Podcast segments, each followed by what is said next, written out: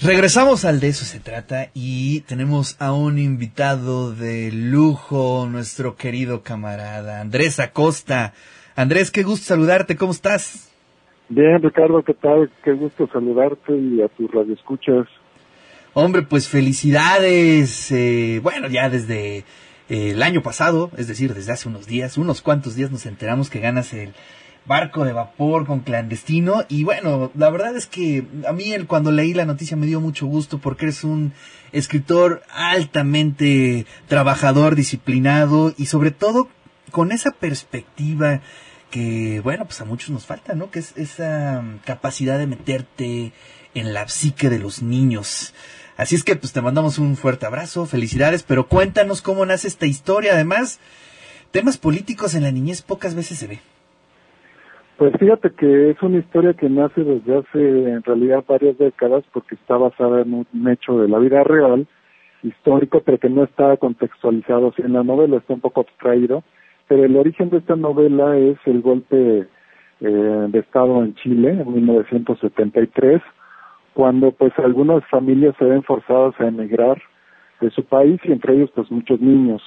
Esta historia la conocí a través de varias versiones orales de amigos, de conocidos, porque bueno, en realidad es la historia de mi esposa, cómo llega mi esposa a, México en esa situación cuando ella era niña, y pues está basado en varias recopilaciones de versiones orales que yo ya hice en una sola historia por escrito, y pues sí tiene un origen de la vida real, ¿no? Yo creo que por eso es un tema que no siempre se toca en la literatura infantil, pero que decidí volcarlo a la literatura porque me pareció que valía mucho la pena recobrar esta experiencia que además es muy actual.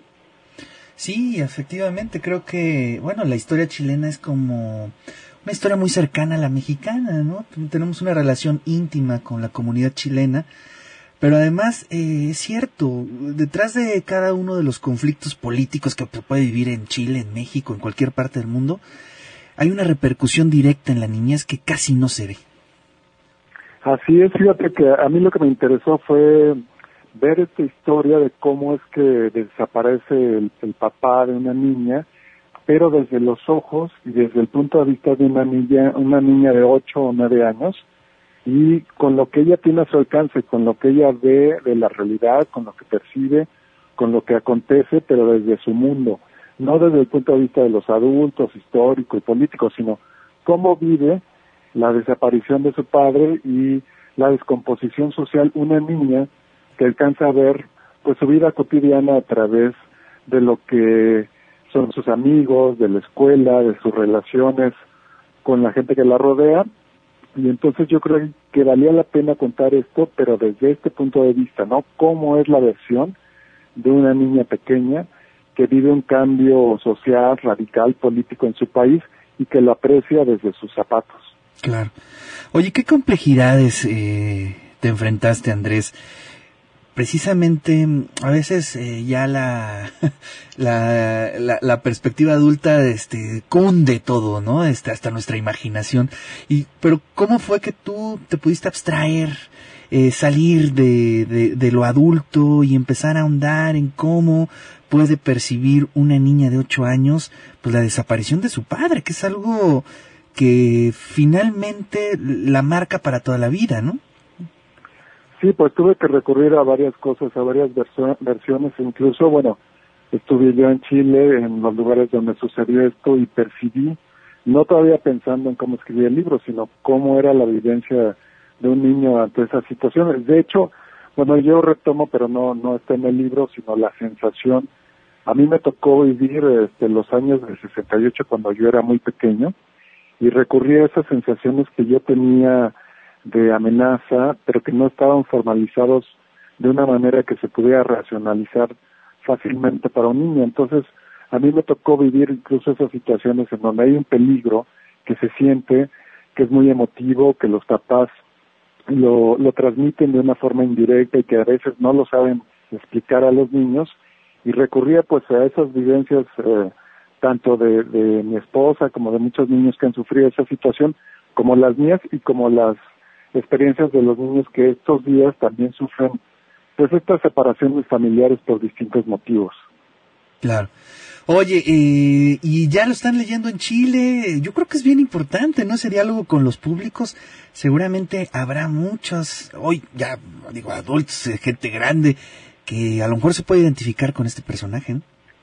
Sí, desde luego, bueno, incluso la gente que, que estuvo involucrada en esta situación, la, la familia, los amigos, los conocidos, que casualmente ha resurgido toda esta situación, este interés sobre estos temas, por lo que ha visto, lo que hemos visto en las redes sociales, por desgracia, que sucede en un país tan cercano como Chile, ¿eh? pero pero sí, eh, de hecho, la ilustradora del libro es chilena, entonces eso vino a, a redondear muy bien este libro porque la portada, las ilustraciones están muy desde esa perspectiva muy latinoamericana.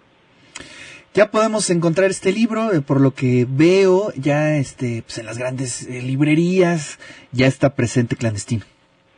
Sí, ya están las más conocidas en las librerías que ustedes acudan, las más conocidas ya ya lo tienen a la venta por por suerte y aparte pues ya saben que es muy, muy fácil ahora ordenar los libros por internet porque a veces las librerías no están cerca pero ya hay forma de ordenarlos a través de, de internet que es muy fácil. ¿Tenemos versión en electrónico, este Andrés?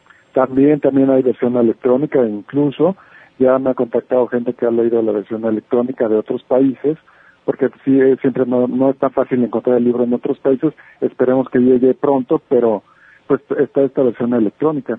Qué maravilla. Oye Andrés, pues este, en verdad me siento muy feliz por ti, por toda la carrera que estás haciendo.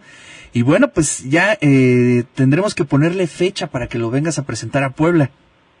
Sí, sí, con todo gusto. Pues eh, a mí, a Puebla, pues siempre me han invitado muy afectuosamente a presentar libros y yo estoy dispuestísimo. Te mando un fuerte abrazo y muchas felicidades, Andrés. Gracias, otro abrazo, Ricardo. Un gusto en saludarte y hablar con tu público.